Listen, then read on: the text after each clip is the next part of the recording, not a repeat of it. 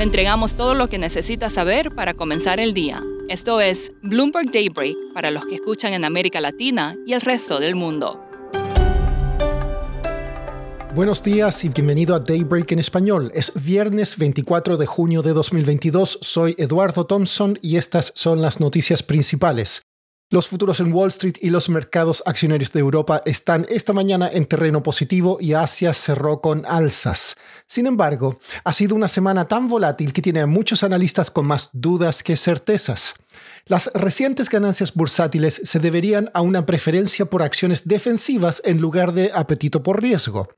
Un índice de Goldman Sachs de acciones defensivas ha subido a un máximo en más de 18 meses. Por su parte, Societe General dice que un análisis de datos de los últimos 150 años indica que el S&P 500 podría caer un 24% más para fin de año.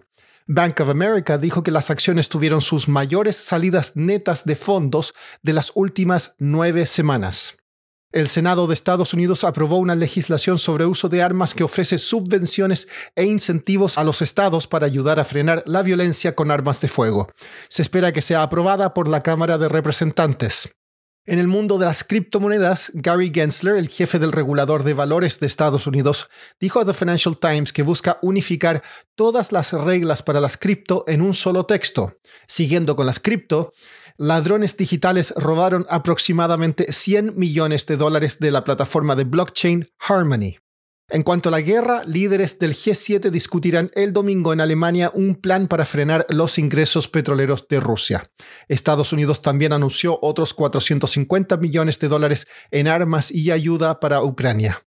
Pasando a América Latina, fuentes señalaron a Bloomberg que la representante de comercio de Estados Unidos estaría cerca de pedir consultas formales a México por sus políticas energéticas que favorecen al Estado y estarían en violación del Tratado de Libre Comercio entre ambos países.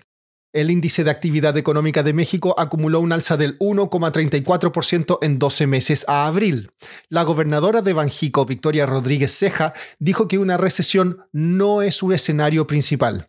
En Brasil, la última encuesta de Datafolia sigue mostrando que el expresidente Luis Ignacio Lula da Silva vencería en segunda vuelta al presidente Jair Bolsonaro. En Perú, un tribunal rechazó la solicitud del presidente Pedro Castillo de detener una investigación de la Fiscalía del país por presunta corrupción. En Ecuador siguen las protestas por grupos indígenas por alzas en los costos de la vida. La policía dispersó manifestaciones cerca de la Asamblea Nacional. En los últimos años, México registró una fuerte alza en un triste indicador, la tasa de mortalidad postparto. Kelsey Butler es periodista en el equipo de temas de igualdad de Bloomberg News y escribió recientemente un reportaje sobre este fenómeno.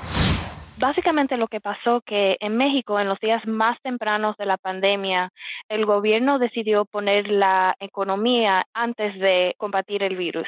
Y eso no habían pruebas de COVID, al menos que uno tenía síntomas y las restricciones en el país que tenían que ver con el virus eran bien pocas.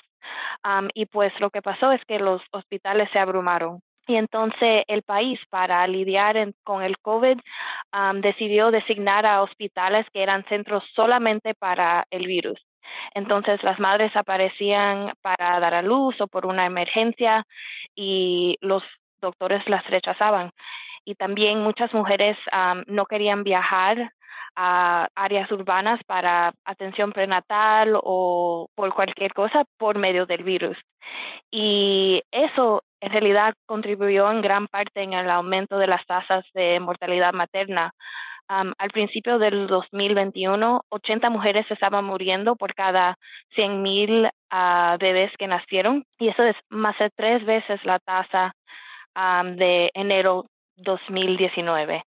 So vimos un, un aumento bien grande. Y Kelsey, ¿qué se espera a futuro? ¿Va a haber una baja en estas cifras? ¿El gobierno ha prometido más recursos? Bueno, ya estamos viendo que los números sí están bajando y también el gobierno ha, creado una comisión ah, después de la muerte de una mujer que se llamaba Keren Vallejo Castro, que murió en enero de este año después de una cesárea. dice el gobierno que van a investigar qué exactamente pasó en este caso y entonces hacer unas recomendaciones para mejorar la salud materna en el país entero. Todavía estamos esperando esas recomendaciones, pero ya hay doctores, expertos, parteras que ya están haciendo cosas para mejorar la, situación hasta ahora.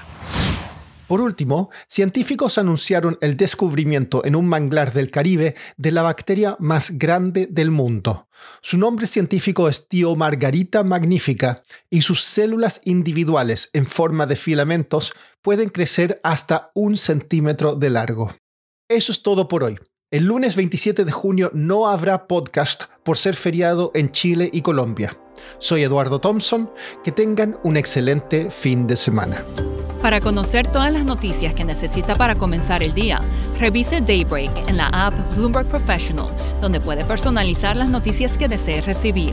También puede suscribirse a la versión solo audio en Spotify, Apple Podcasts o la plataforma de su preferencia.